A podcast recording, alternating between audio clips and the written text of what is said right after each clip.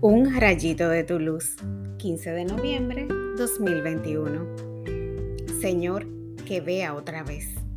Lucas 18, del 35 al 43.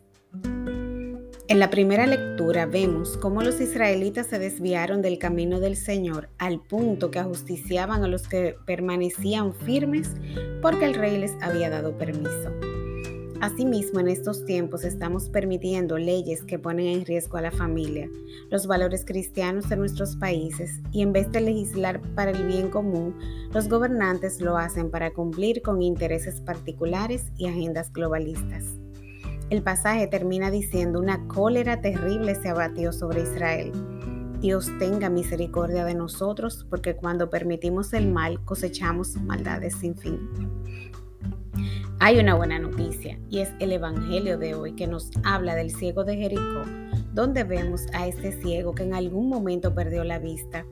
Al enterarse que Jesús pasaba, aprovechó la oportunidad para pedirle que le devolviera la vista y gritó con fuerza hasta que fue escuchado. Su perseverancia le consiguió su objetivo.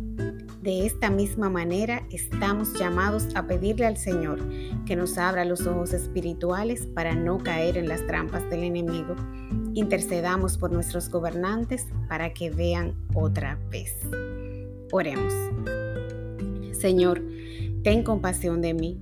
Si en algo estoy ciega, permite que vea otra vez, pues no quiero desviarme ni a la derecha ni a la izquierda del camino que has trazado para mí. Te pido por los que gobiernan para que también vean y legislen con rectitud conforme a tus mandatos. Amén.